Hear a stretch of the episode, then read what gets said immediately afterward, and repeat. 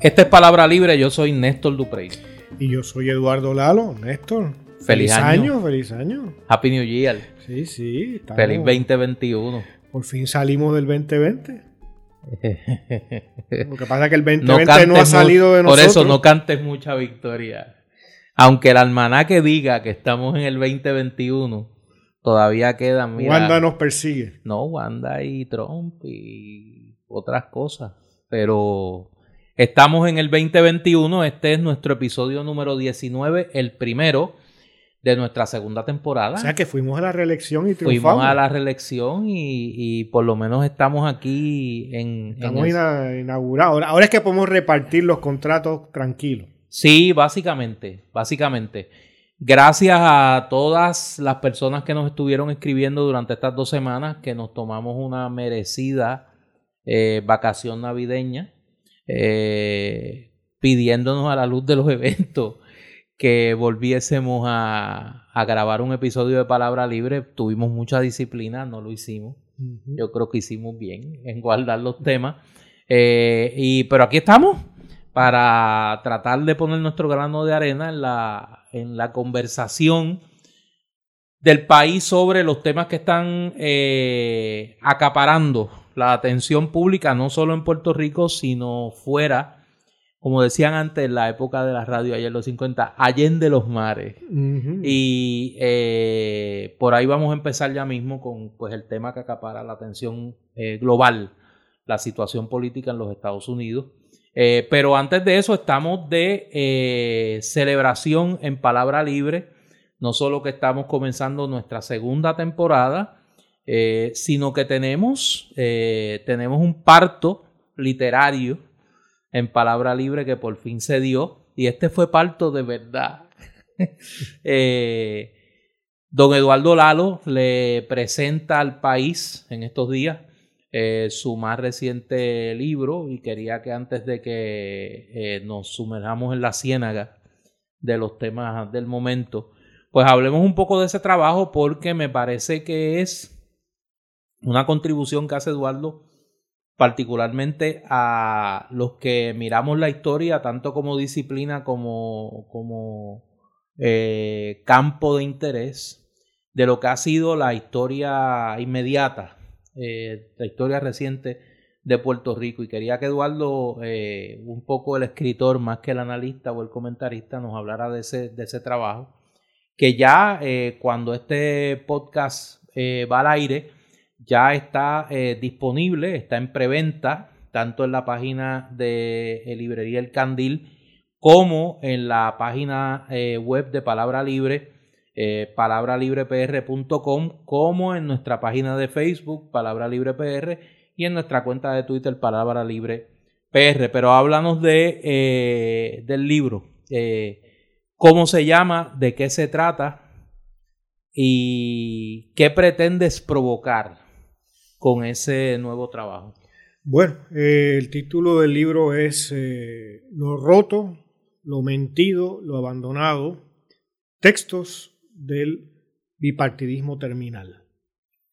Y eh, el libro recoge fundamentalmente las columnas y otros pocos textos varios, pero relativos a, digamos, a la actualidad noticiosa puertorriqueña, de la segunda mitad fundamentalmente, es decir, a partir de comienzos de 2018 hasta el, la primera columna que se publicó luego de, de las elecciones del 2020. O sea, que cubre el segundo año de la, de la administración de Ricardo Rosselló, el verano del 19, eh, toda la administración de Wanda Vázquez hasta, la, hasta las elecciones. Hasta las elecciones. Eh, y un poco más allá. Sí, y entonces hay un texto introductorio que es inédito, que es una crónica muy personal, ¿no? De mi, de mi experiencia en el verano del 19, ¿no? O sea, más que mi experiencia, ¿no? De, de mi, mi, punto de vista como participante, ¿no? De muchas de esas manifestaciones y, y eventos ¿no? que todos conocemos del verano del 19 que, que, culminaron con la partida involuntaria ¿no? del gobernador eh, Ricardo Rosselló. El, a diferencia de lo que hice anteriormente con un libro parecido, que es Intervenciones, Intervenciones. pero en Intervenciones había textos de otra naturaleza, textos que no tenían que ver, digamos, con la situación puertorriqueña, conferencias que de muy diversos temas que yo di tanto en Puerto Rico como en otros países del mundo, eh, sobre temas varios, ¿no? temas relativos a, la actualidad, pero también relativos a la lectura, a la literatura, a autores en particular, eh, a qué sé yo, a mí me invitaron a inaugurar el, eh, un evento sobre un autor uruguayo, Felisberto Hernández, en, la Universidad de Milán, pues entonces pues ahí está la conferencia, ese tipo de cosas. Y eran textos que venían desde el, desde el 2011 en adelante hasta, hasta el 2000, finales del 2017. Eh, y estaban organizados de otra forma, ¿no? Estaban organizados de una forma no, no cronológica. Eran más, más, más organizados de forma temática. Hasta cierto punto, ¿no? Pero también tenía la cuestión de que los escritos que fueran de actualidad, al no ser cronológicos, ejercían como una especie de contrapunto eh, conceptual.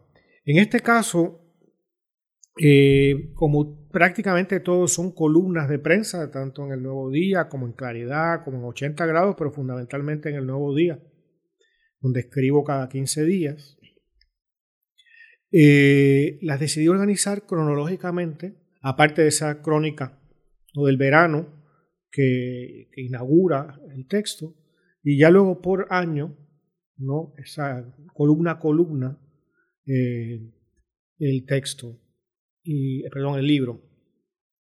Y básicamente el Puerto Rico posmaría. Exactamente. Verano del 19, Gobierno de Wanda Vázquez, elecciones del 2020 y el, Es la segunda parte del cuatro. La segunda parte Pongámoslo así, más o menos, un poco más que eso, en términos de, tiempo. Pero igual que en intervenciones ya estaba, digamos, la primera parte, llegaba María y, a, y los meses, eh, los, tres o cuatro meses posteriores. Aquí se parte, ¿no? Desde enero del 18 que todavía gran parte del país estaba sin electricidad y con, grandes penurias. Y ya luego la decadencia ¿no? de Rosselló, su partida, y entonces el fenómeno Wanda Vázquez, y en cierta medida esto es eh, la crónica de, de un gobierno incapaz, incompetente, corrupto, eh, quizás de lo peor que hemos visto y mira que hemos visto cosas malas, cosas inadecuadas, gente con, niveles de competencia muy bajos, y me refiero a gobernadores, me refiero, me refiero a funcionarios, a políticos y otras personas ¿no? relacionadas al gobierno en Puerto Rico. Pero en este caso ha sido, yo creo algo que, que rompió récords, ¿no? Lo interesante de hacerlo cronológicamente, de ahí mi propósito es que se vuelva casi una crónica. Una crónica de casi de, 15 días a 15 días de lo que estaba pasando. Al leer los textos ahora, eh, no como columna de periódicos, sino ya como texto, no como un texto que queda para quien lo quiera leer independientemente del tiempo, eh, es muy interesante porque eh, como la medida que nosotros conocemos lo que viene después, los textos se vuelven otros, en muchos casos. Y, a veces es sorprendente, ¿no? La, cómo estaba previendo algunos desarrollos, eh, o en un momento dado, sobre todo yo recuerdo que en muchas columnas, gente que tenía resistencia a lo que yo decía o que pensaba que exageraba, cosas de ese tipo, y luego la historia nos ha dado, historia subsecuente nos ha dado eh, más que indicios, ¿no? Nos ha mostrado cuán a veces yo hasta tímido estaba haciendo, ¿no? Con respecto a lo que verdaderamente estaba pasando.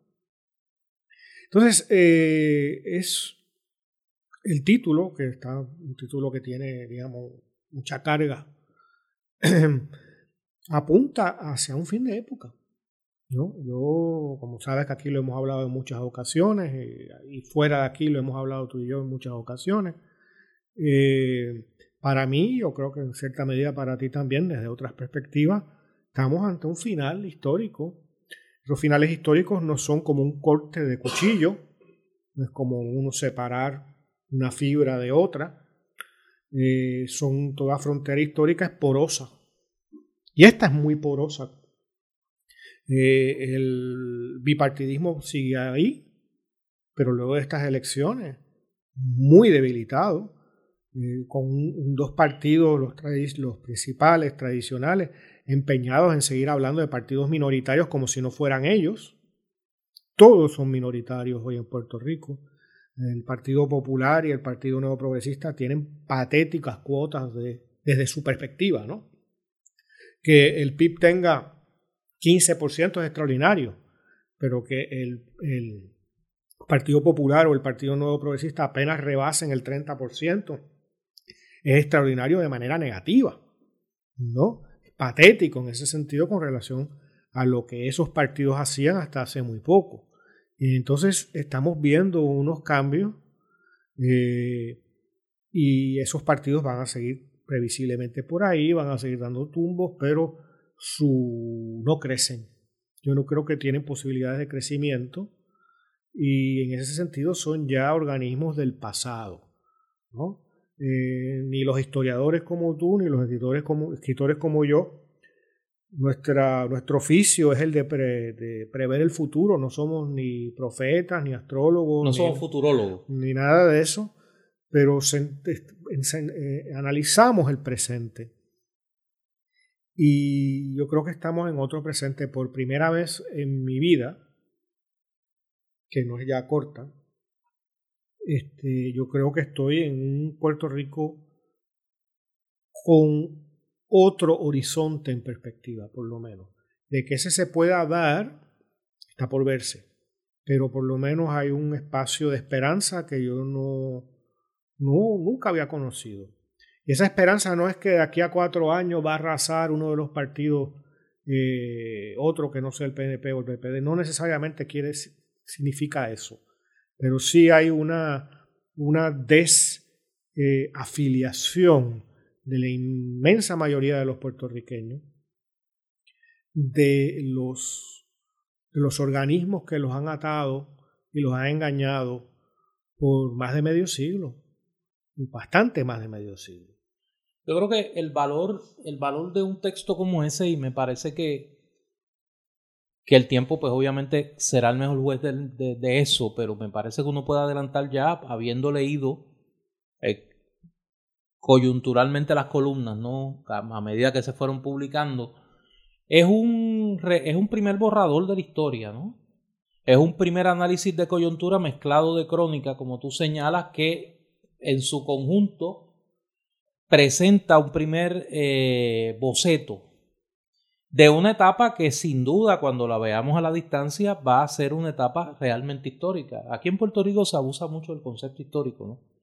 Todo, desde comerse una luz roja es histórico. Sí. Eh, pero no hay duda que lo que ocurrió en el cuatrenio que culmina, que culminó hace unos días y que eh, produce un nuevo escenario político, el fin de la época de la alternancia, un sistema político básicamente de tres tercios, ¿no? Yo le llamo la chilenización del espacio político puertorriqueño, ¿no? Puerto Rico se parece ahora mucho a lo que era Chile eh, luego de la década del 50 y hasta, hasta la, el golpe de Estado que derroca Allende, donde habían tres fuerzas políticas con un 30% del respaldo electoral y que eso, eso hacía tan difícil eh, la gobernanza en Chile, particularmente en la década de los 60 y durante el gobierno de la Unidad Popular de Allende, pues aquí estamos en una época, aquí estamos comenzando una etapa como esa que la vamos a ver en estos días cuando el Senado se constituya por primera vez en la historia de ese cuerpo legislativo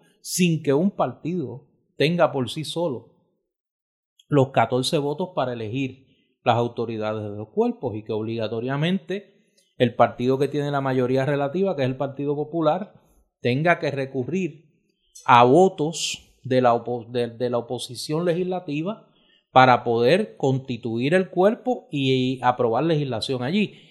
Y me parece que en ese sentido, eh, además del valor mismo de tu, de tu talento literario, que está más que reconocido y que pues tiene su, tiene su, su público que te respeta, que admira tu, tu manera de, de, escribir y relatar y de contar eh, la realidad, pues me parece que va, va, a, va presentar una primera oportunidad de mirar en su conjunto los eventos de ese cuatrenio. Y, pues yo eh, me parece que va a ser un texto útil e interesante en este, en este fin de, de época y comienzo de un, de, un, de un paréntesis político que uno no sabe cuánto, cuánto va a durar. El libro eh, ya esta semana está en las principales librerías del país. Como dije, se puede adquirir de manera eh, en preventa en la página de librería El Candil eh, y en la página de Palabra Libre con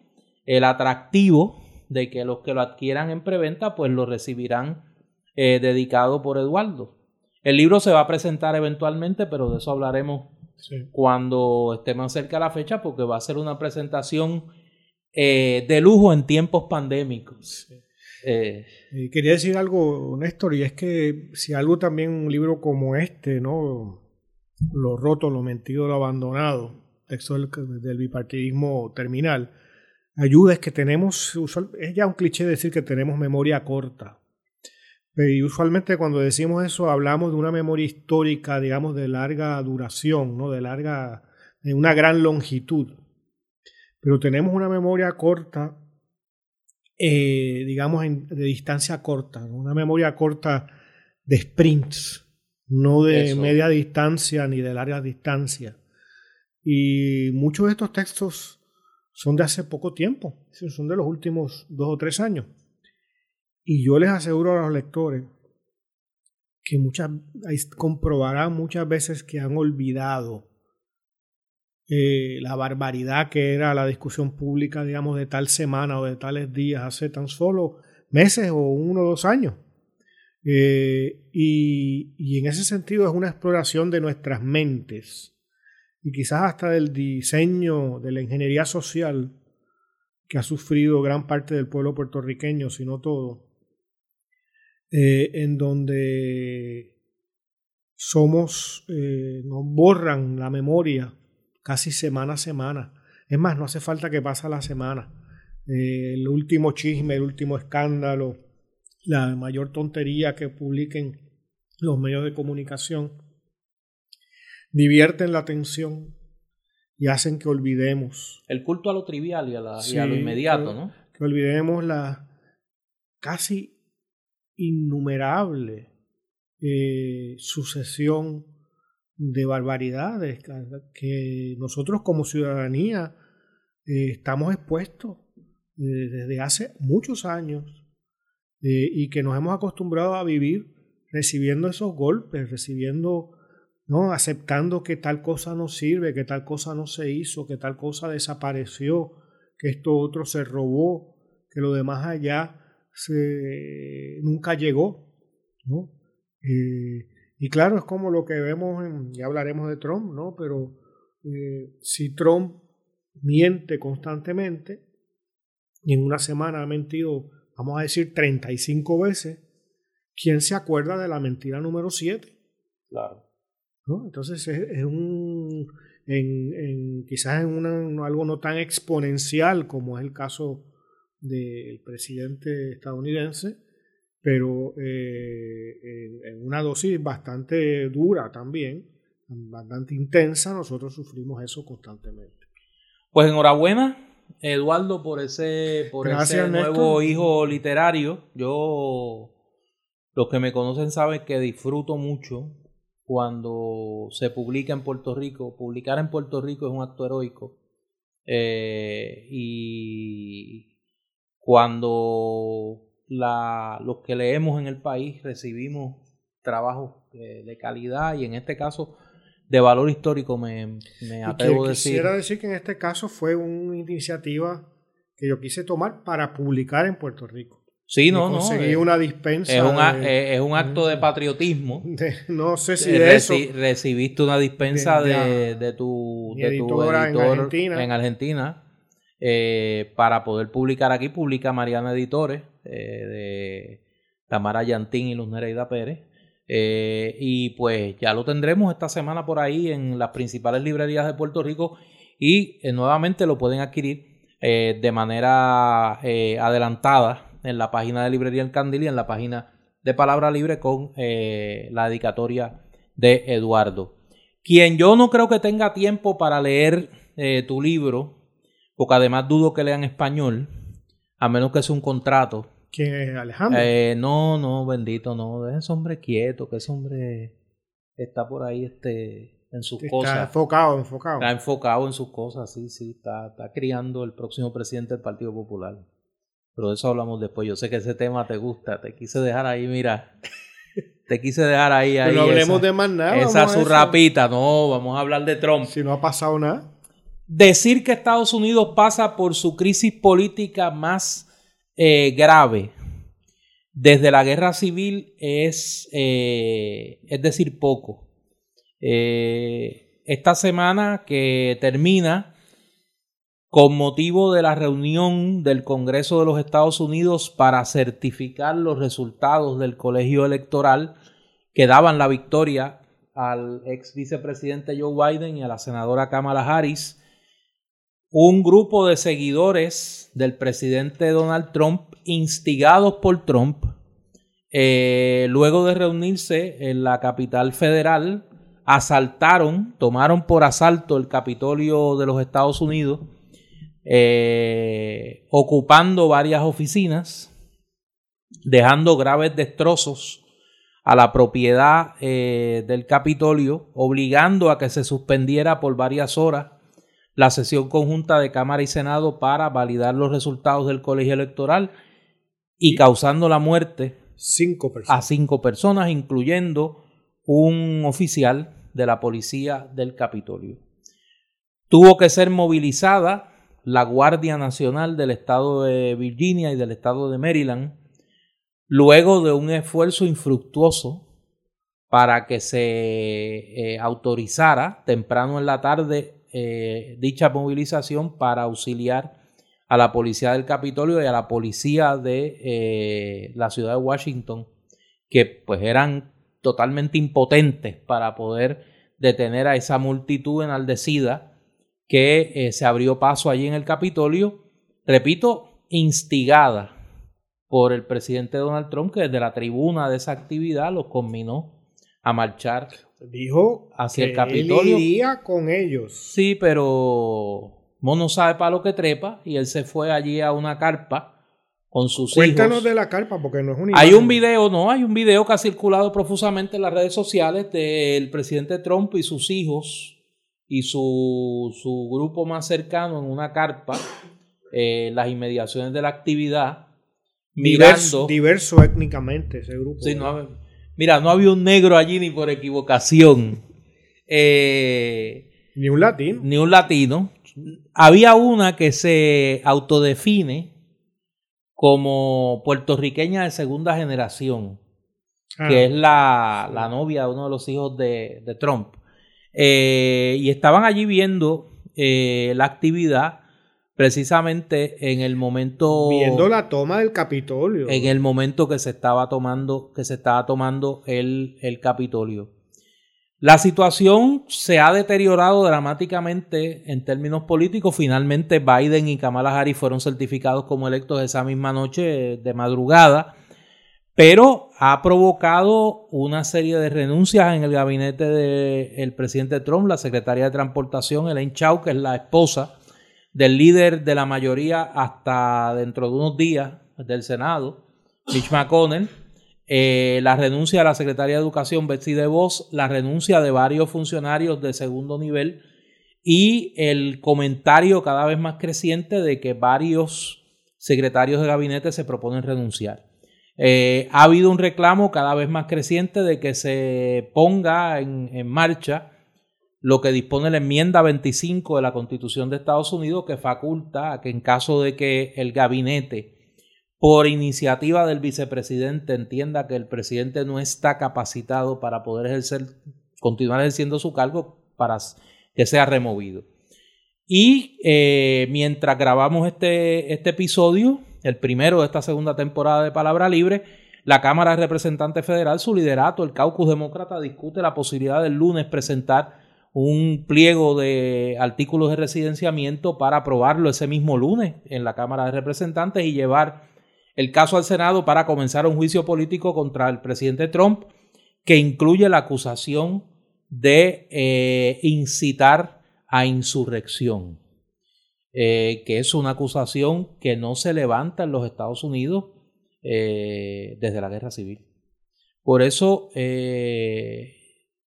antes de pasarle, pues, obviamente, el micrófono a Eduardo para, su comentario, yo no quisiera, y en esto voy a tratar de ser lo más lo más ecuánime posible como historiador y como, como observador del proceso político en los Estados Unidos. Desde la colonia es muy difícil a veces ver lo que pasa en el imperio porque se nos, eh, se nos atraviesan dos eh, telas que condicionan nuestra mirada. Una, la tela de, del delirio fanático de la adulación y la tela igualmente dosiva del delirio fanático de la eh, denostación, la exageración en cualquiera de las dos puntas de esa ecuación es nociva para entender esto. Me parece que Estados Unidos vive una situación muy complicada que no es producto de los eventos de los últimos días. Los eventos de los últimos días quizás son la última y más cruda manifestación de un fenómeno que viene dándose por décadas y que apunta a un deterioro de, eh, del proceso político norteamericano y que es la primera vez donde aparentemente ese, desde la guerra civil, repito, ese sistema político con sus luces y sus sombras no puede procesar, no puede digerir un conflicto social y político a través de sus instituciones de gobierno.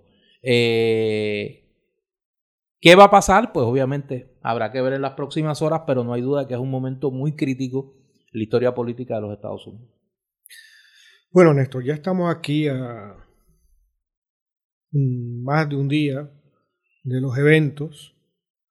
Eh, yo creo que podemos hablarlo ya desde otra perspectiva, no de la perspectiva noticiosa, como todavía la prensa norteamericana, mucha de ella todavía está repitiendo volviendo a pasar eh, el pietaje ¿no? de la gente entrando y del que rompió la ventana. Y, entonces con esos debatientes, yo no tengo televisión, lo que puedo ver por internet, eh, tan pobres usualmente, ¿no? que, que están ahí más porque parezcan jóvenes ¿no? y sean de buen ver que, que por otras razones a veces parecería.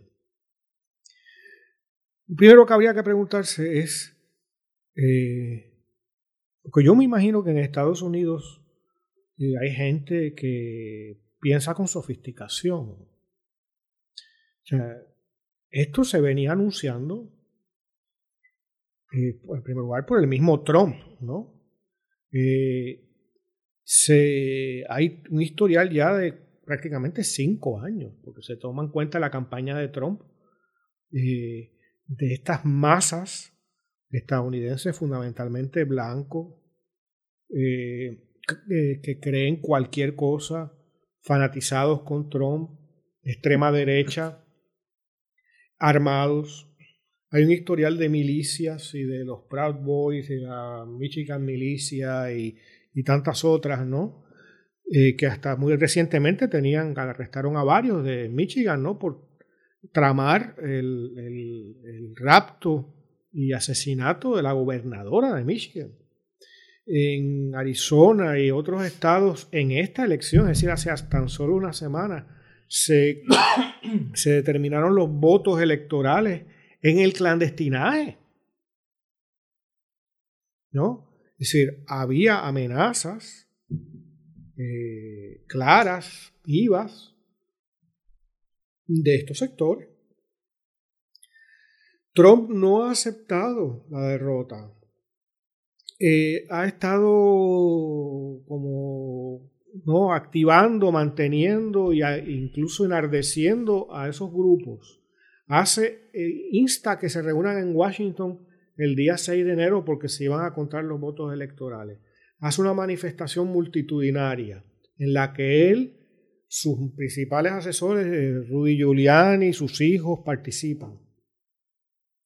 Y él personalmente les dice que va a marchar con ellos a la Casa Blanca, la Casa Blanca, no, perdón, al, Congreso. Al Capitolio. Al Capitolio. Eh, y que hay que eh, ganar el país por la fuerza o algo por el estilo. Tenían que ir porque si no iban a perder el país. Esas fueron sus palabras.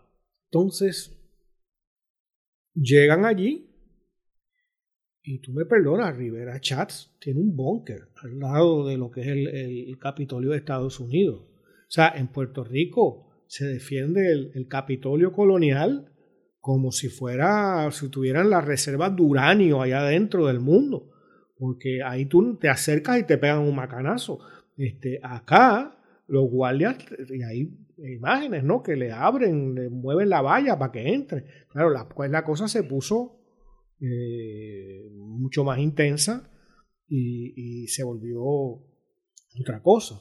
ya renunció el jefe de la policía del Capitolio este, y los alentos de alma de Cámara y Senado. Sí, sí. pero yo creo que aquí se debería haber previsto algo. Aquí hay alguien, ¿no? Que a lo mejor está pensando más allá de esto, yo no sé. Por otro lado, eh, yo debo partir de, un, de una aseveración que no debe sorprender a nadie.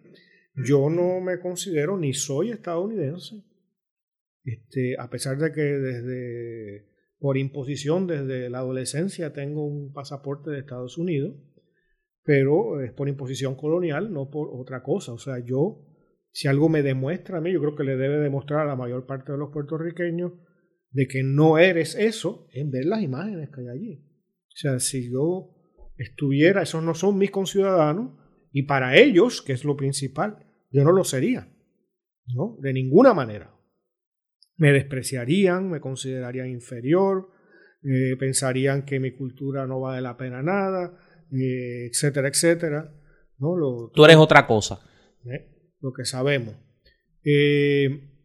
así que yo no tengo aquí esta esta, esta actitud que tiene alguna gente en Puerto Rico de rasgarle vestiduras, mira lo que pasó con esto, porque para mí eso es otro país, como podría estar ahí los rusos, tú sabes, no hay gran diferencia, ¿no?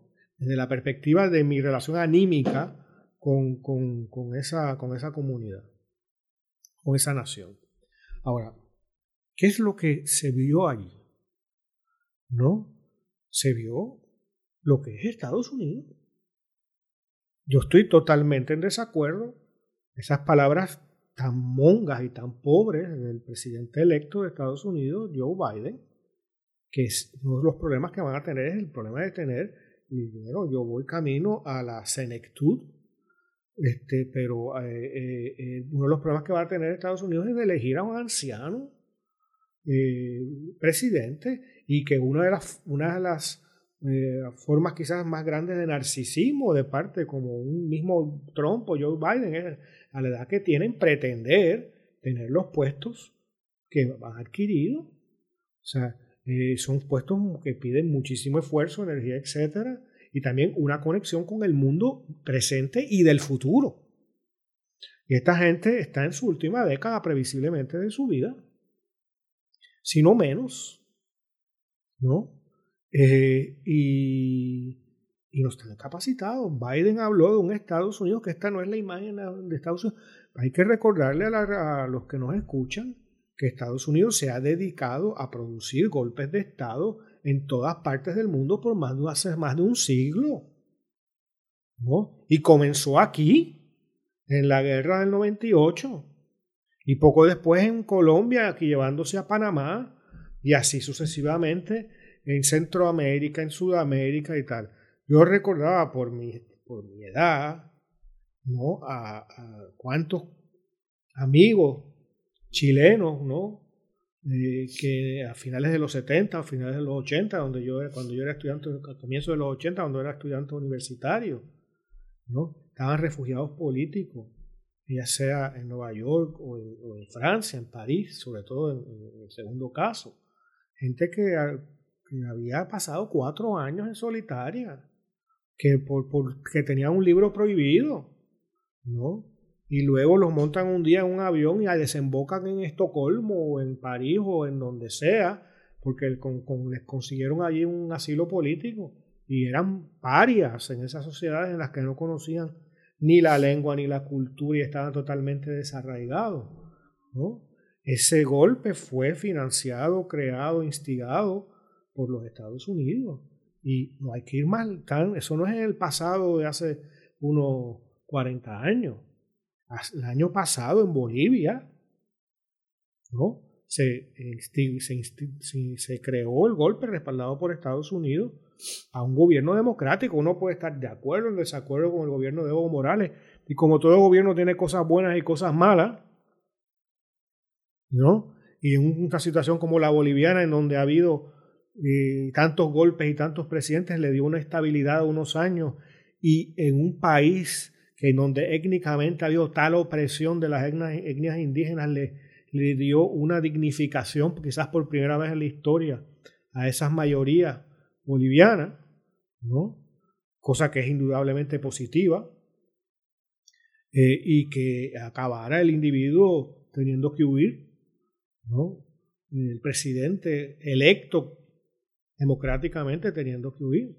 Así que, por un lado, a mí no me da ninguna pena lo que veo en Estados Unidos, que en el fondo es un golpe, un intento de golpe de pequeñas ligas. ¿no? Porque aquí no hay tanques, aquí no hay miles de muertos, aquí no hay torturados, aquí hay un montón de estadounidenses desorientados, ignorantes, hasta unas cuotas en que es casi inimaginable la ignorancia de ese pueblo, ¿no? llevados por, por la retórica de un presidente demagógico y llevados a qué? A que los metan en la cárcel por una década o dos, quién sabe, eh, por, por, romper propiedad federal, por entrar al, al Capitolio, etc. Y antes de darte la palabra, una segunda cosa que no es nada nuevo, está más que dicho ya si hubiera sido los nacionalistas hace 25, hace cuántos años ya, este 55 años, 50, 57 años, ¿no? Eh, ya vimos lo que pasó. Si hubiera sido una manifestación de Black Lives Matters, ahí sí estaba no digo yo la Guardia Nacional esperándolo, estaban esperándolo los tanques y las ametralladoras y todo lo que hiciera, hubiera menester. ¿no? Es el, contrario a lo que dice Biden y tantos otros blanquitos no americanos. Vemos la realidad de ese país, la realidad horrorosa de que es un país de blancos que han dominado y se creen que pueden dominar indefinidamente a los demás. Y esto no es Trump, el Partido Demócrata también. ¿No? Y el Partido Demócrata tiene sus monstruos internos y tiene que lidiar con ellos y por eso tiene a Kamala Harris de vicepresidenta y está eligió al primer eh, senador del sur negro eh, el mismo día prácticamente. Eh, y todo eso es muy positivo, pero el establishment sigue en su mismo lugar. Y lo que vemos es un país muy enfermo. Y ese país ha estado enfermo siempre. No es ahora, no es Trump, es siempre. Desde su origen, la democracia es retórica en muchos casos. Estados Unidos tiene un problema desde su creación, como tú señalas, yo lo voy a coger donde tú lo dejaste. Estados Unidos tiene un problema desde su creación donde su visión idealizada de sí mismo choca dramáticamente con su realidad. Eh, desde la declaración de independencia, pasando por su constitución y pasando por los principales hitos de de la gestación de ese Estado, eh, hay una grave contradicción entre la letra de la teoría política republicana, y hablo ahora aquí del sistema republicano de gobierno, no hablo de, como decía Benny Frank eso del GOP, ni hablo de los PNP, hablo de la teoría republicana de gobierno y la noción del Estado democrático que los Estados Unidos idealizó en sus documentos fundacionales y en la retórica de sus principales dirigentes políticos, estuvo desde el inicio reñida con la realidad de exclusión, la realidad de privilegio, la realidad de la institución de la esclavitud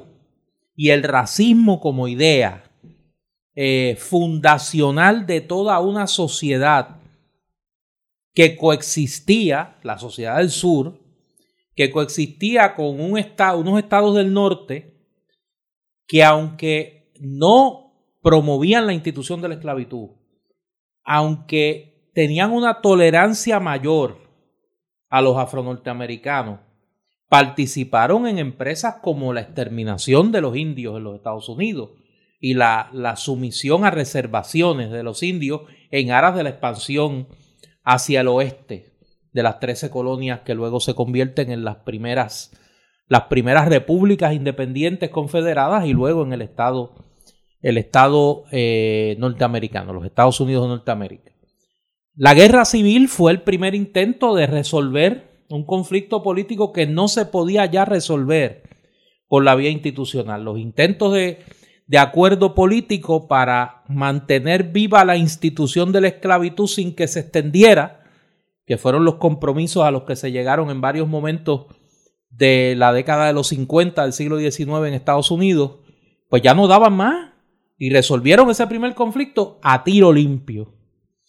El segundo gran conflicto social que por poco no se puede resolver por la vía institucional fue la segunda parte de la guerra civil, que es la lucha por los derechos civiles en la década de los 50 y los 60 del siglo pasado, donde un intento de digerir ese, conflicto de manera institucional, que fueron las leyes de eh, promoción de los derechos civiles de los afroamericanos, la extensión del derecho al voto, la eliminación de la segregación en las escuelas, la eliminación de la segregación eh, en el transporte. Es decir, esas pequeñas reformas que intentaban digerir de manera institucional ese grave conflicto social. En todo ese periodo, desde la creación misma del Estado norteamericano, que antecede la noción de la nación, Primero se crea el Estado, es un, fenómeno eh, eh, de estudio en la ciencia política. Estados Unidos primero se crea como Estado antes de, de que podamos hablar de una nación norteamericana en términos culturales y sociológicos. Estados Unidos coexisten prácticamente dos naciones en los primeros, en el primer siglo de su historia. La nación del sur, que tenía unas características dramáticamente distintas a lo que era el norte y el este norteamericano, y que un poco el norte coloniza luego de la guerra civil en la reconstrucción. Sin que nadie se ofenda, el Ku Klux Klan es una reacción de ese nacionalismo sureño racista eh, a la reconstrucción impuesta por el gobierno federal luego del triunfo de la Unión, de las tropas de la Unión y la ocupación del sur militar de las tropas del ejército de Estados Unidos luego de la desaparición de la Confederación en 1865. Es decir, ese conflicto ha estado ahí. Eh, igual que el antisemitismo en Alemania, en la década del 20 y del 30 del siglo XX, no se lo inventó Adolfo Hitler, sino que Hitler fue producto y eh, oportunista de un fenómeno sociológico y político que existía allá en Alemania. Donald Trump no se inventó el racismo, no se inventó el hipernacionalismo, no se inventó la retórica populista de ultraderecha. Antes de Donald Trump estuvo George Wallace en los 60 y antes de George Wallace estuvo Joseph McCarthy en los 50 y antes de McCarthy en los 50 estuvieron un grupo de legisladores norteamericanos en los 20 persiguiendo a los comunistas y a los negros, la primera gran ola de persecución eh, comunista en los Estados Unidos fue en 1919 y 1920, no fue en los 50 con el macartismo. Es decir, hay unas fuerzas sociales en los Estados Unidos presentes desde su creación como Estado político que ahora, como en otros momentos de su historia, salieron del cuarto de servicio y están en la sala de la, del diálogo político norteamericano. Si algo de la historia le reconocerá a Donald Trump como, como ente político,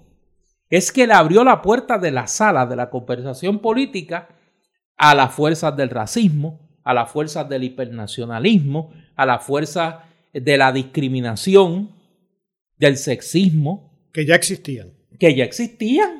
Desde siempre. Desde siempre. Y existirán y, y Después de Trump. una vez que Trump desaparezca del escenario político, ya estamos viendo esta semana. Vimos una gente que uno decía aquí, pero bueno, ese senador, ¿por qué está haciendo eso? Mire, porque aspira a ser el, heredero político del espacio que va a dejar Donald Trump cuando pierda el poder. Digo esto porque en esa afición a la inmediatez que tú señalas, perdemos de perspectiva la raíz de este conflicto. Y eso no es ni bueno ni malo, es. O sea, aquí no hay un juicio de valor. Aquí hay un juicio, aquí hay, aquí hay un relato histórico que tiene consecuencias políticas y que las estamos viendo en el día de hoy. Claro, yo insisto, la novedad de este conflicto frente a, por ejemplo, ya di el ejemplo de lo que ocurrió en la década de los 50 y los 60, lo que, lo que ocurrió a principios del siglo XX con el tema de las relaciones del capital monopólico con el movimiento obrero, eh, ya con un peso político, el progresismo es quizá la reacción del sistema para evitar una revolución socialista en los Estados Unidos. Eh, es que el sistema parece que no digiere el conflicto. Y lo que vimos en las calles de Washington fue la manifestación de un conflicto político que ya no encuentra causa institucional.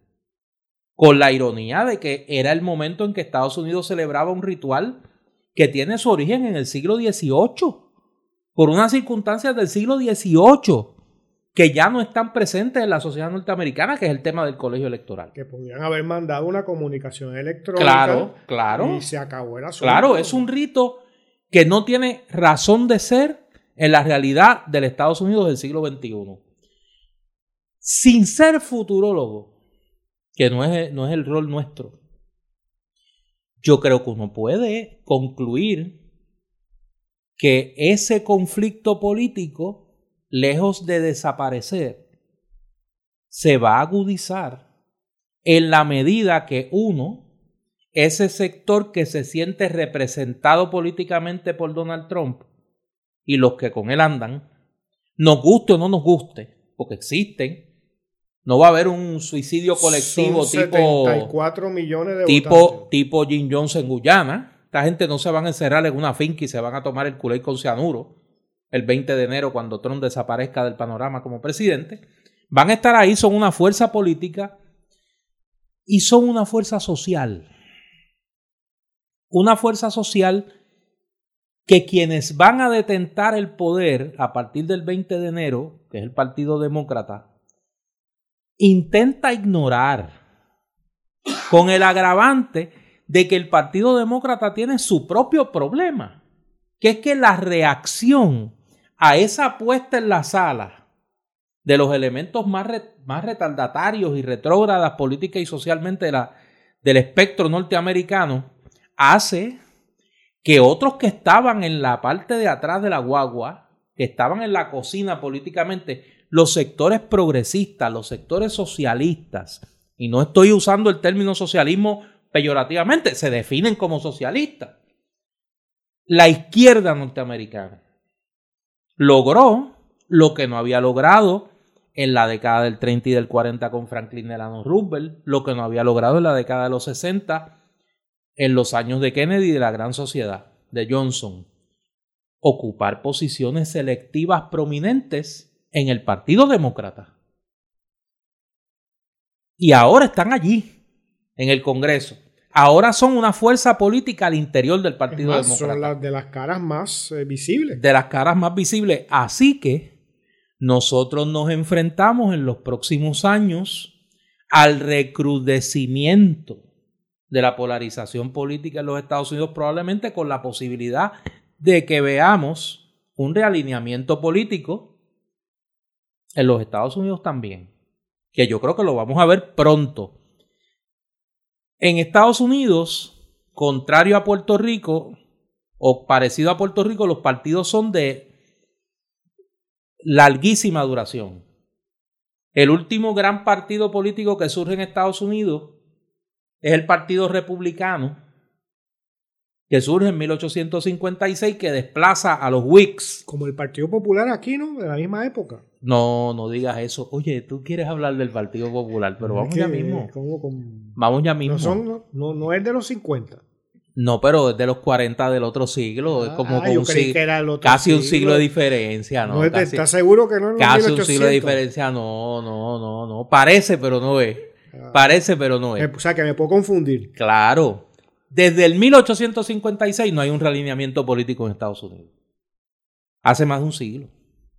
Sí, es que no. Así que... no, no nos debería extrañar, por ejemplo, que en el Partido Republicano veamos un desprendimiento y que en el Partido Demócrata la, la insatisfacción con cuán progresista sea la administración de Joe Biden, más allá de las cuotas que ha intentado llenar de los nombramientos, puede llevar a una situación complicada en el Congreso.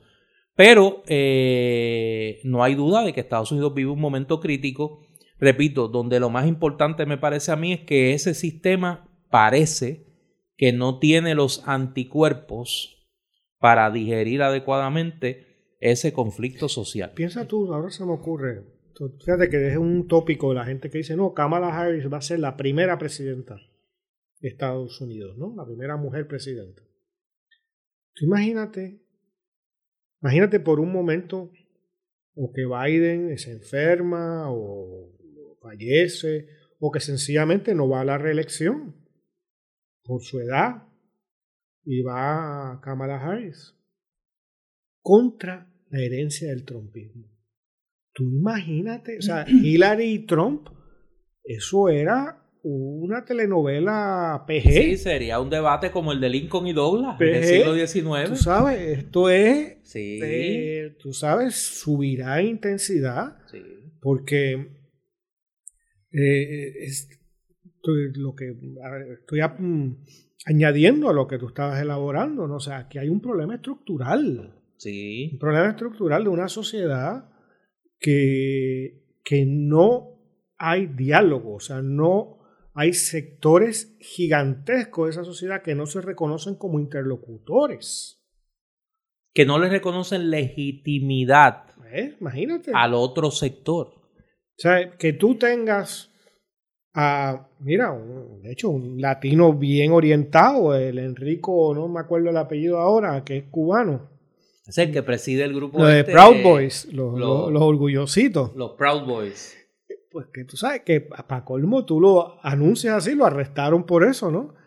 Tú cogiste una bandera de una iglesia de Black Lives Matters y la quemaste por placer.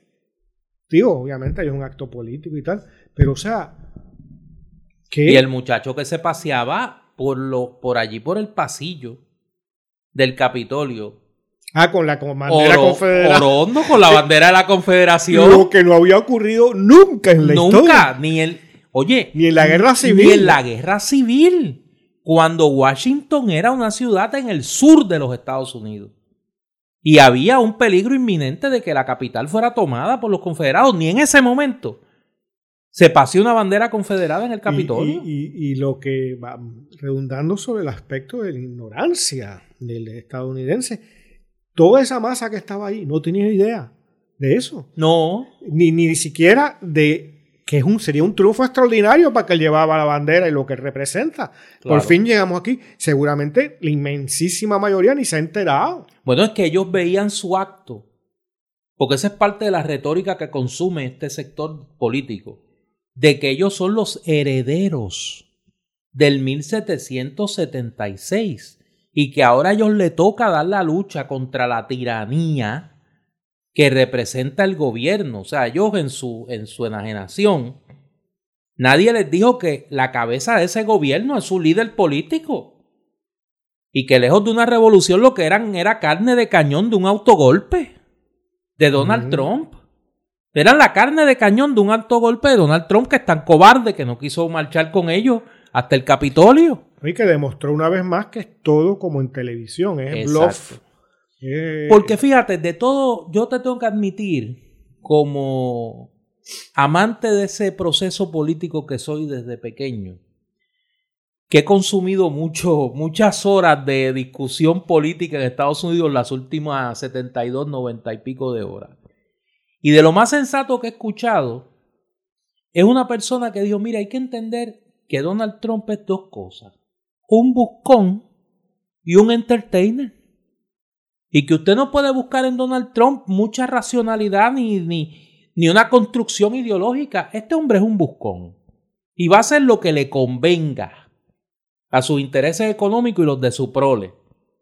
Y segundo, es un entertainer. Para él eso que pasó era un gran espectáculo. Oye, y eso fue antes de que se hiciera público el video al que yo hice referencia, donde está Trump con sus hijos y las parejas de sus hijos y otro colectivo de achichincles que andaba con él, eh, disfrutándose como si esto fuera eh, la WWF. O sea, esto es la WWF en las calles de Washington para Donald Trump. Para que los oyentes que no lo haya visto, con varias pantallas gigantes debajo de una carpa de la Casa Blanca, con piscolabis y cosas, para ver la toma del Capitolio. Yo creo que es un momento grave, que es un momento eh, que habrá que ver cómo ellos lidian con él los próximos, los próximos días, lo que le queda a Trump en la presidencia. Eh, se han visto cosas que uno no pensaba ver. Por ejemplo, la presidenta de la Cámara admitir que se reunió con el jefe del Estado Mayor Conjunto para asegurarse que Trump en un acto de locura no tenga acceso a los códigos nucleares. O sea, eso es, desde eso es Doctor Strangelove en tiempo real. O sea, eso es Doctor Strangelove. El que no la haya visto, vaya y búsquela en YouTube. Se les Sí, sí, sí, sí. Mein Führer. Así al final. El que no la haya visto, véala, porque esto es, esto es una mezcla de Seven Days in May, Doctor Strangelove, de Manchurian Candidate y todas esas películas que uno veía como ficción, como lo que no podía pasar en los Estados Unidos. Es como la novela aquella de Philip Roth, que se me escapa el título, que es cuando gana el fascismo en los Estados Unidos. Pues mire, eso lo, lo vimos en estos, lo estamos viendo estos cuatro años. Vimos la marcha de Roma en las calles de Washington con el agravante de que el rey Benito Mussolini era la misma persona aquí. Eh, eran Donald Trump.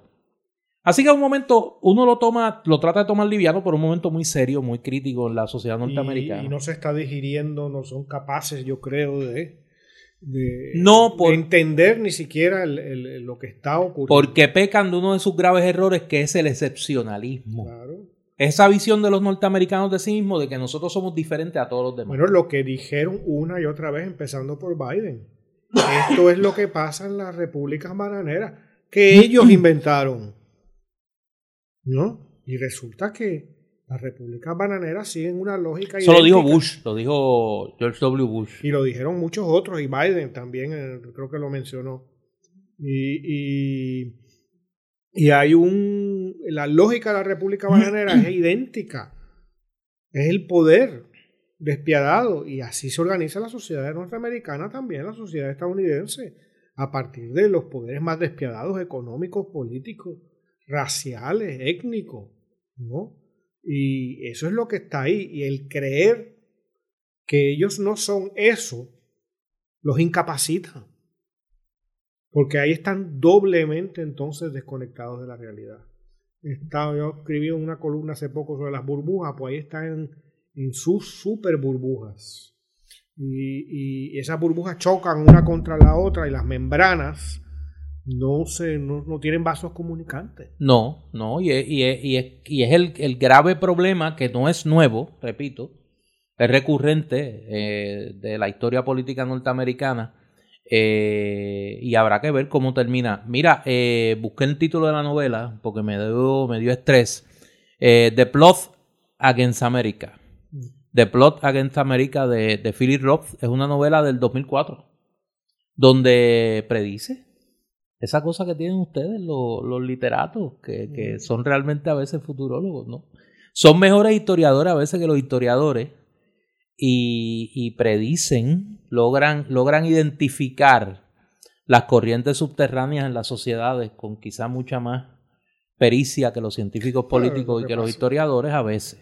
O sea que los historiadores obviamente tienen un, un objeto de estudio y el objeto de estudio es fundamentalmente detrás. ¿no? El PC, claro. Este, nosotros tenemos la libertad de movernos hacia donde queramos, hacia atrás, hacia adelante, quedarnos en el, en el presente. Y que en el caso de la ciencia política norteamericana, su, su adicción al estructuralismo, que es el gran pecado, me parece a mí, eh, metodológico de la ciencia política en los Estados Unidos, la, la afición al estructuralismo, le impide eh, a veces tomar nota de las fuerzas sociales que, que caminan en la vereda del sistema.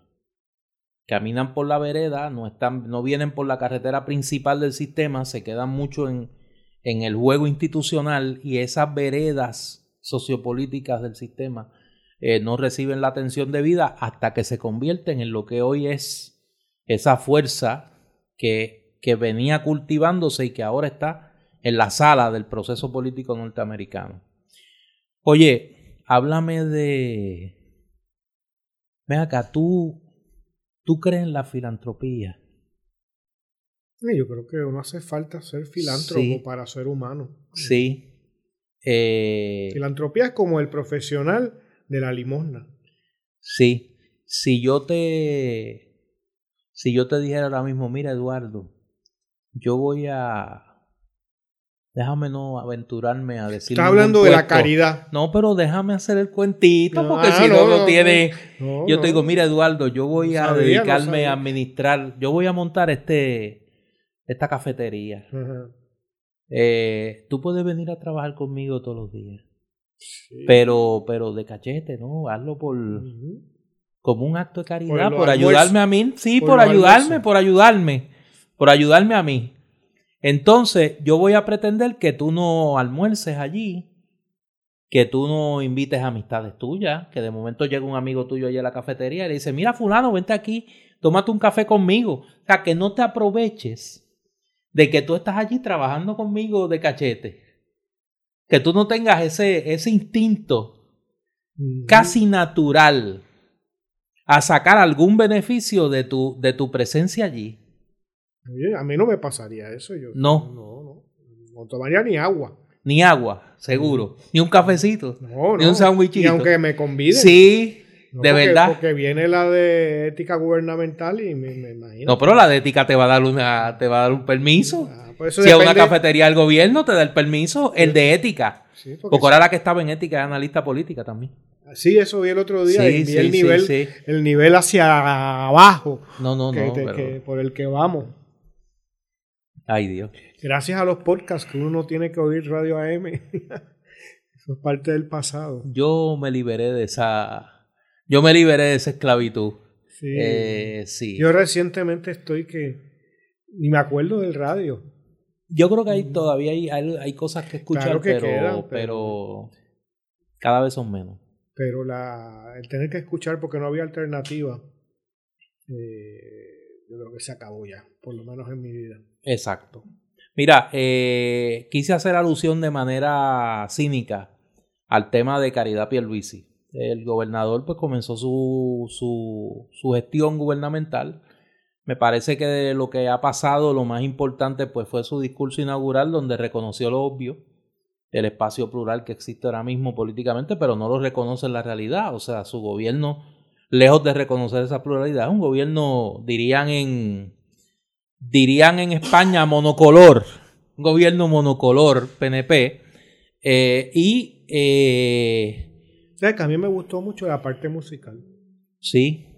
Ok, la interpretación de fanfarria de un elitista común me encantó. De un elitista común, es que así no es que se llama. Fanfarria de un elitista común. No, allí tocaron. Fíjate, yo te tengo que... Aaron Copland. Voy a decir lo voy, voy a tener mi minuto muñozista. Ah, ya, ya empezamos. A mí me gustaban las tomas de posesión antes. No me digas. Cuando tocaba, mire, el alma boricua y desfilaba la Guardia Nacional y allá este Memel Álvarez, que era el locutor del Canal 6 en aquella época. Y el gobernador del Estado Libre Asociado, don Luis Muñoz Marín, está entrando. Eh, acompañado del vicepresidente, porque en aquella época venían los vicepresidentes y venía gente, este presidente de América Latina, sí, hubiera venido Pence. Aquí vino Lyndon Johnson a una toma de posesión de, a una a un 25 de julio, que era cuando el Estado Libre Asociado tenía este eh, política exterior y todas esas cosas. Los buenos tiempos de Lela, que las banderas flotaban, mire, iguales en dignidad en las astas de la libertad. Eh, usted sabe que está en rehabilitación. No, se me excite. Mira, me da esa cosa, es, emocionante. Mira, la, la, ah, la, tómate la verde. no, tómate dos eh, son, son, son tiempos que no volverán. Acuérdate que está ahí la heladona. Vete tomando. Iguales, iguales en, el, en las actas de la libertad. Pero más allá de la toma de posesión y la, eh, la enmienda a la orden ejecutiva sobre el tema de, del COVID y eh, el toque de queda y demás, y la apertura, la liberalización de algunas medidas. El sentido común, tú sabes, porque realmente es lo Te llamó la atención de que tocaran fanfarria del hombre común. No, no de Aaron Copland. Del elitista común. Y tú le pusiste, acuérdate que él decía que era, primero que era el negrito de la familia. Él decía que él era el negrito de la familia. ¿Como la hermana? Y después dijo, no, la hermana es peor, la hermana es Casimonga. Tú no la viste allí en el, en el convento de la Sierva de María. No, no. No, no, ella entró porque ella entonces también no tiene, allí nadie tenía eh, sentido de autocontrol. Porque Wanda Rolex dio un discurso. Convirtió su, su invocación en un discurso. Y entonce Larry Selhammer se creía que el que estaba jurando era él dio como tres discursos inaugurales y él era el maestro de ceremonia. Yo, yo, yo confieso que el sueldo que aquí me pagan no, no da para yo pasarme eso, ¿sabes? No, no, pues mira, allí el más comedido, irónicamente, el más comedido fue Pierluisi. O sea, que no le dieron, no, no, le dieron no, no, en esa juramentación, el más comedido, el que se ajustó a su papel, fue Pedro Pierluisi. la hermanita de la caridad entró a las siervas de María, se equivocó de orden.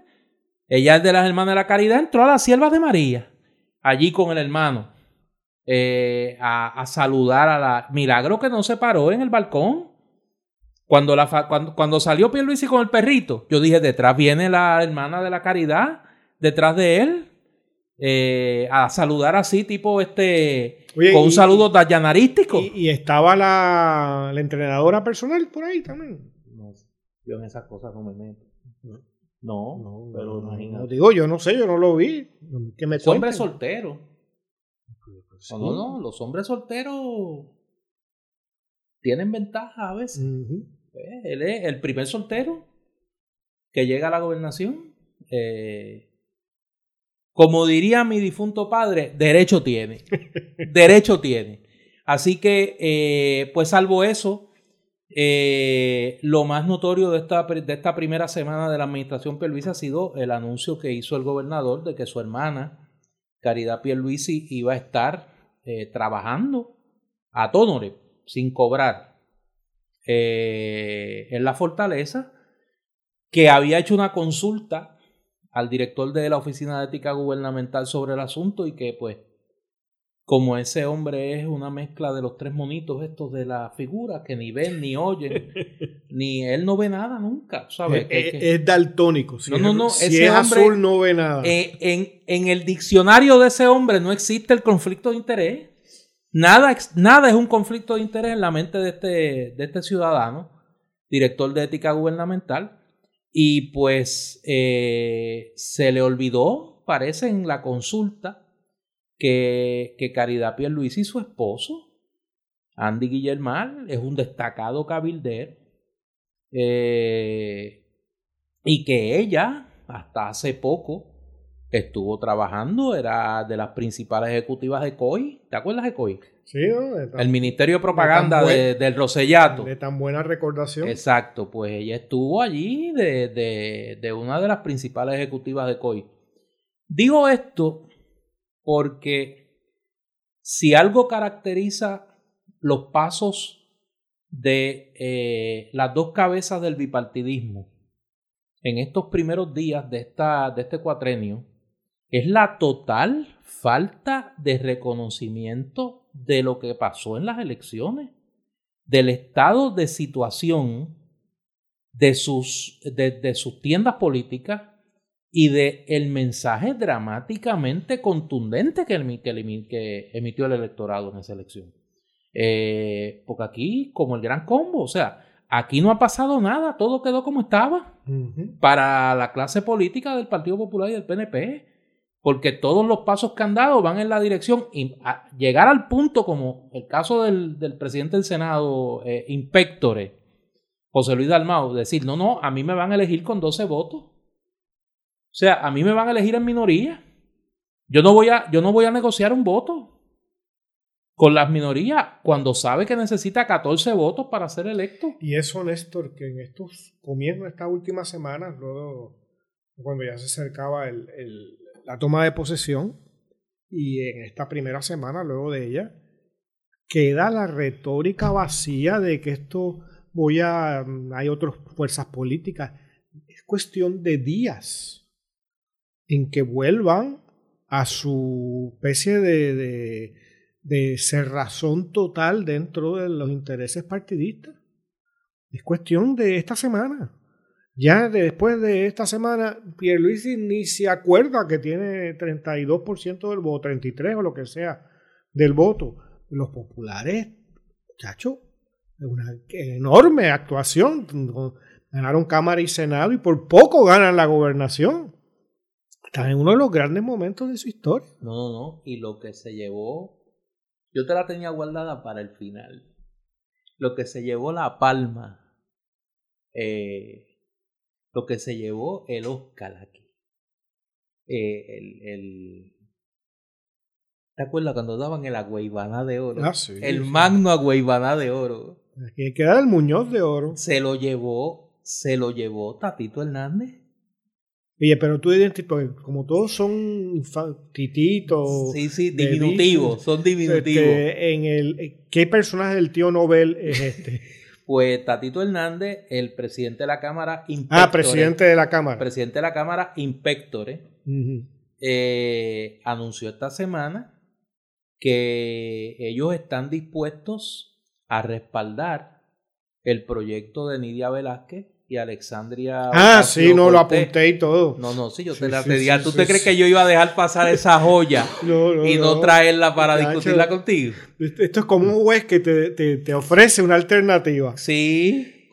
¿Te declaras culpable o inocente? O inocente. ¿Sabes? Pues tú qué vas a optar. Y él, quieres descolonizar el país, pero una de las opciones es colonia. Claro, siempre y cuando tú me pongas ahí el ELA territorial. Fíjate que hay una ventaja yo, yo, yo lo quiero felicitar a Tatito, fíjate, por su honestidad eh, intelectual. Explícame. No, no, no, no, por su honestidad intelectual. Ya era hora que los colonialistas en el Partido Popular tuviesen la honestidad intelectual de decir yo defiendo la colonia. Y, y no disfrazarlo de eufemismos muñozistas. No tratar de buscarle la quinta pata al gato de inventarse la ciencia ficción de que fue que en el 52 nosotros llegamos a un pacto eh, solo modificable por consentimiento mutuo y lo que hay que hacer es reconocerlo. Cada unos detallitos de good housekeeping que hay que cuidar ahí y, y aclarar, pero en el fondo la cosa estaba clara desde el 52. O sea, ya esa retórica es impresentable en sociedad. Después de Sánchez Valle, después de la Junta de Control Fiscal. Ahora, defienden, como decían de la independencia en los 20, la colonia al pelo. Defienden los populares.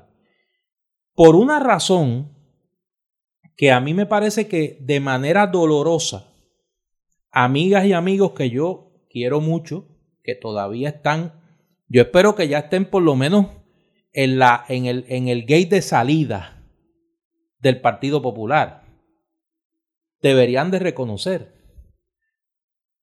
los soberanistas que había en el Partido Popular nos fuimos. Y me incluyo, nos fuimos del Partido Popular. Dejamos en el Partido Popular a los colonialistas y a los estadistas, que son el liderato político actual del Partido Popular. Y para eso yo tengo ejemplos que hoy no voy a discutir, porque no quiero comenzar el año eh, con el ácido eh, revuelto.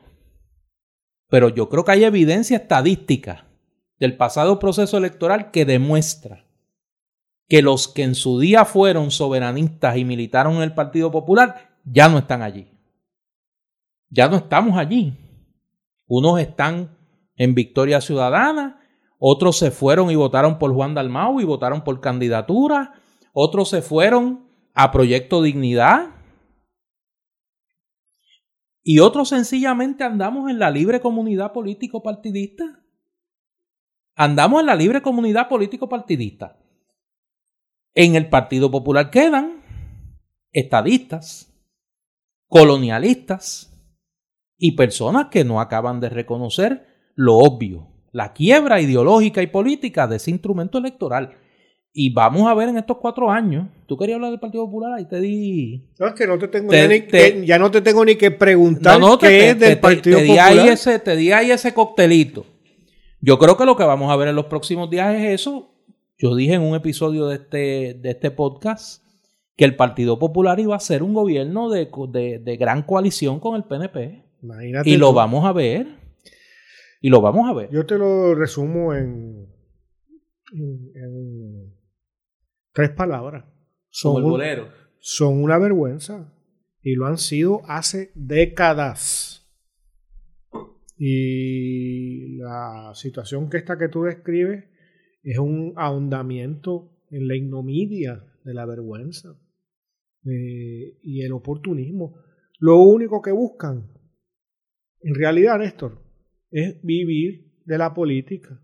Porque cuando no hay más nada, cuando lo que tú tienes es una mentira, una mentira desde 1952, que en su momento sirvió y tal y tal, pero una mentira desde 1952.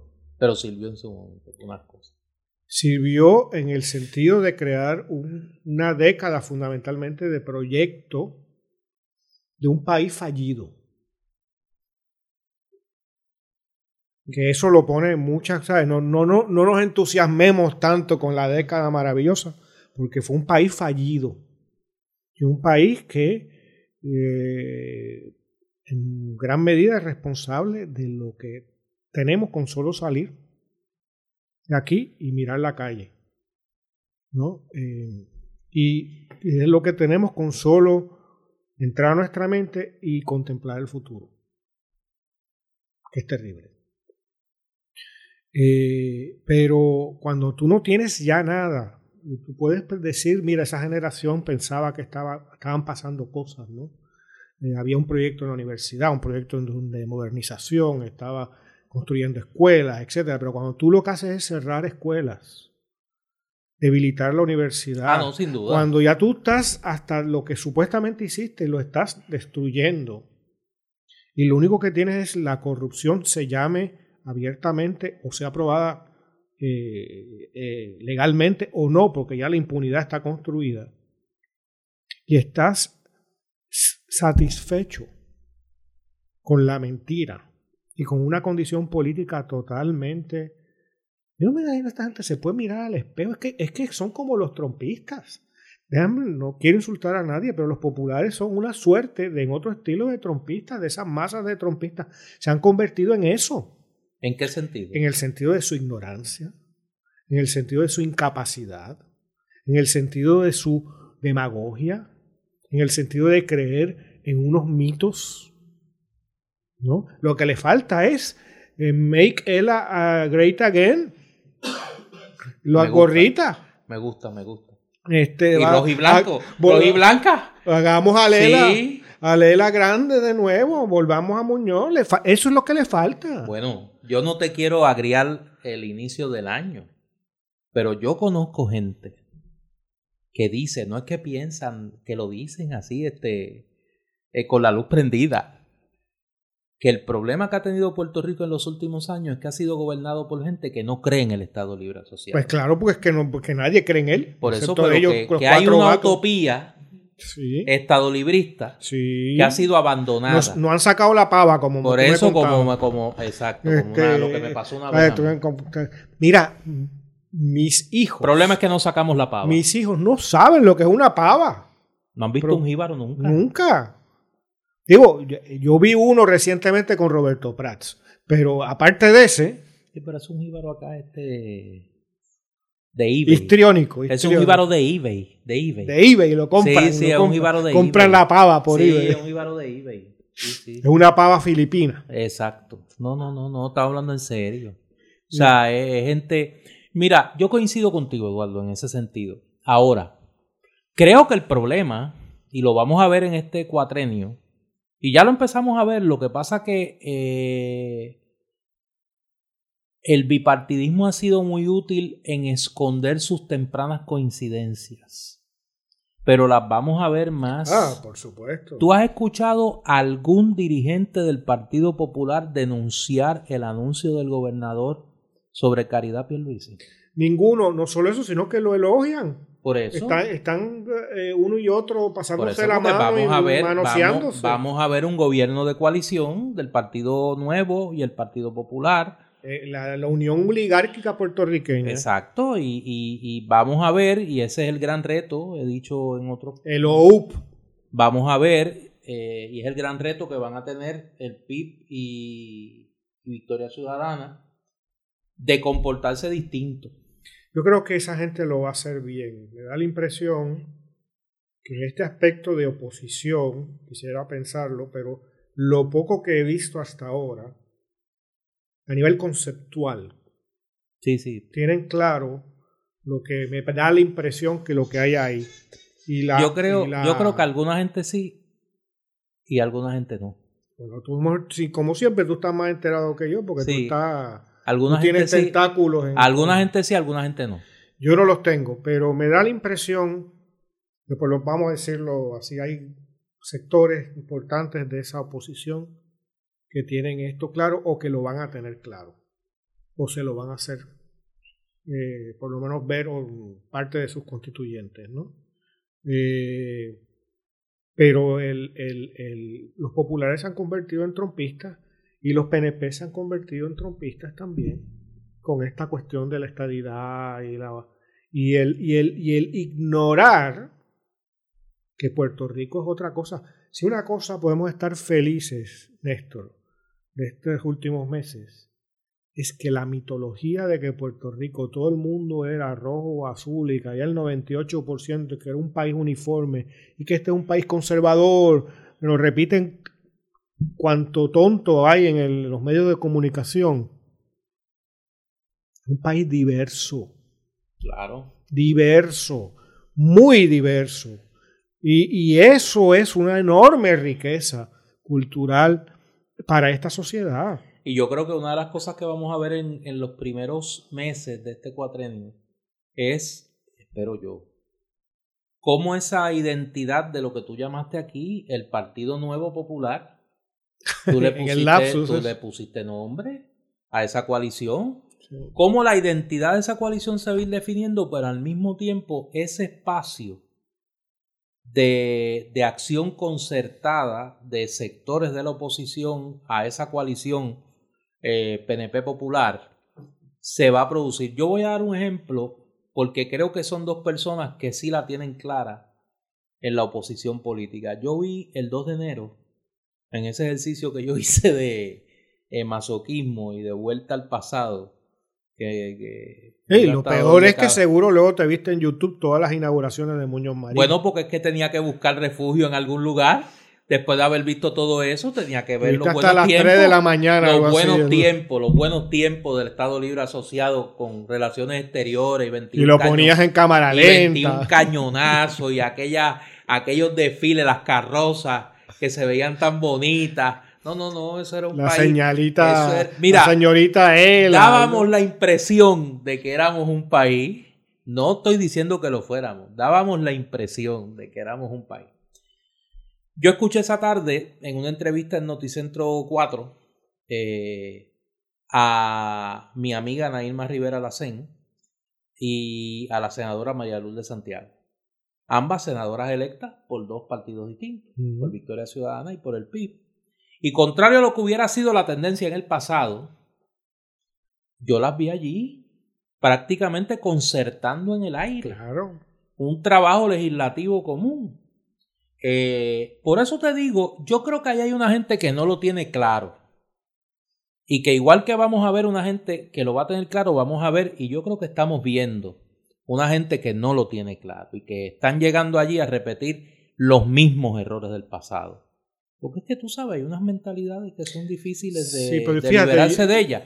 Pero a lo que voy, yo creo que esas de, e, esa demarcación de esos dos espacios políticos, ese espacio de la coalición PNP Popular por un lado y el espacio de eso nuevo, ese espacio político no, nuevo que se dio en torno al 30% que obtienen la candidatura de Juan Dalmau, las candidaturas legislativas del PIB, las candidaturas de Victoria Ciudadana, tanto la de lugar o la gobernación como sus candidaturas legislativas, como los votos que obtuvo el proyecto Dignidad y su representación legislativa, me parece que van a perfilar un espacio político distinto. Ah, ¿cómo eso llega a las elecciones del 2024? Eso habrá que ver.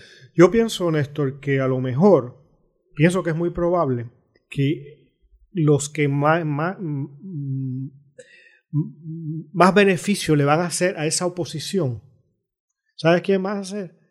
El PPD y el PNP, porque los van a unificar, los van a forzar a tener que unificarse porque los van a ningunear, los van a traicionar, le van a hacer todas las malas mañas tipo Comisión Estatal de Elecciones, ¿no? Que hemos visto.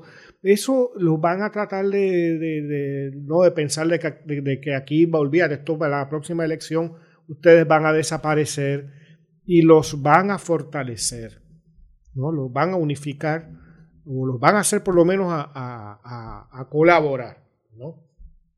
Eh, lo mejor que puede pasarle al futuro del país es que el ELA, perdón, que el Partido Popular y el, el Partido Nuevo Progresista sigan pensando de que está todo como siempre. Yo creo que sí, yo estoy de acuerdo contigo. Estoy de acuerdo contigo. Vamos a ver qué pasa. Ya veremos esta semana que se constituyen las cámaras. Hay que estar pendiente que va a pasar ese lunes en Cámara y Senado, eh, la elección de los funcionarios de cada cuerpo particularmente el Senado, donde no hay mayoría de ninguna de las fuerzas políticas. Vamos a ver qué pasa, qué pasa allí. Eh... Oye, ¿y el, el, ¿y el acordeonista da parrandas en las octavitas y eso? Yo no lo escuché. Yo que ese hombre está ocupado. ¿Ese cuál es? ¿Cuál de los hitos es? Ese es Beibito. ¿Y Beibito? Sí, Beibito. Dalmau.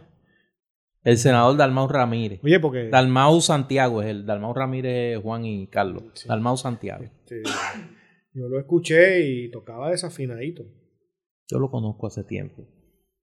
Es de, eh, es de no, es, no, es, el hijo predilecto de Cagua, ¿no? No es de Cagua, es cagüeño, es cagüeño. Yo lo conozco hace muchos años a José Luis. Eh, tiene un gran reto. Eh, tiene una situación allí bastante complicada con, con, el Senado, cómo organizarlo. Eh, y ahora voy a hablar bien en serio, lo conozco hace muchísimos años, estudiamos juntos, parrandeamos juntos eh, y hemos compartido muchas, muchas experiencias en la vida. Eh, y lo considero mi amigo, y yo sé que él a mí también. a veces la gente tiene que ser más grande que la realidad que le toca vivir. Y yo creo que él tiene ese reto. Eh, yo con la misma franqueza que siempre trato de hablar, no creo que lo logre. Pero el país se merece que sí. Y yo espero que sí, que esté a la altura de, de, que, de la realidad que le ha tocado vivir y que pueda liberarse de los mores del pasado, de, de una cultura política que no tiene nada que ver con el escenario político que le ha tocado vivir. Vamos a ver qué pasa. Vamos a ver qué pasa. Yo creo que en ese plano, que piense que él es un instrumento para la historia. Eso, Eso. Como el acordeón Tiene es, que- es un instrumento para hacer música, porque Tiene- él es el instrumento. Tiene que verse. Que toque más- bien, Tiene que verse más allá del día a día y de estos cuatro años. que se toque bien. para poder estar a la altura del reto que le ha puesto la realidad política del país. Pues bueno, Bueno, hemos vuelto con, hemos vuelto con brillo. Eh, recuerden, nuestras amigas y amigos eh, cibernautas, que nos pueden escuchar y nos pueden seguir a través de nuestras páginas en las redes sociales, en palabralibrepr.com, en nuestra página de Facebook, Palabra Libre PR, y nuestra cuenta de Twitter, Palabra Libre PR. En esas tres plataformas pueden encontrar el enlace para adquirir la más reciente producción literaria de nuestro compañero y hermano Eduardo Lalo. Ese título es muy largo, yo todavía no me lo, puedo aprender. lo roto, lo mentido, lo abandonado, textos del bipartidismo terminal. que ya estará a la venta esta semana, tanto en la plataforma, en las plataformas de Librería El Candil como de Palabra Libre. Los que lo adquieran por esa vía lo recibirán eh, dedicado por, eh, por Eduardo y en las principales librerías del país ya a partir de esta semana en que discurre este episodio. El 19 en su totalidad, el primero de esta segunda temporada de Palabra Libre. Yo soy Néstor Duprey. Y yo soy Eduardo Lado. Buenas Nos tardes. vemos en una semana.